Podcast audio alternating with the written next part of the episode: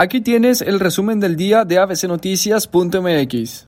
Con 827 personas hospitalizadas entre confirmados y sospechosos por COVID-19, Nuevo León registra alrededor de un 57% de ocupación hospitalaria en cuanto a camas para pacientes con el virus se refiere. De las 1.428 camas que actualmente hay en la entidad para atender pacientes con coronavirus, 555 son portadores del virus y 272 aún están a la espera del resultado de su prueba para saber si tienen o no la enfermedad. Ayer fue el día que más hospitalización se han reportado durante la pandemia y ante el incremento la Secretaría de Salud ya se encuentra reconvertiendo áreas de hospitales públicos y privados en exclusivos para pacientes con COVID-19.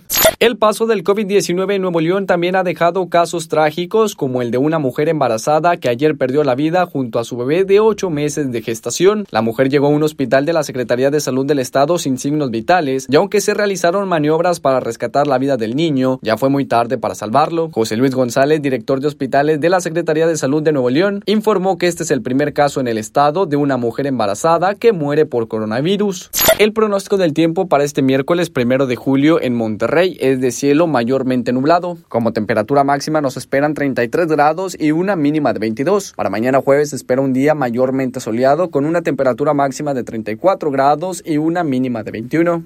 Recuerda estar al pendiente de nuestro portal web abcnoticias.mx y en nuestras redes sociales aparecemos como ABC Noticias MX.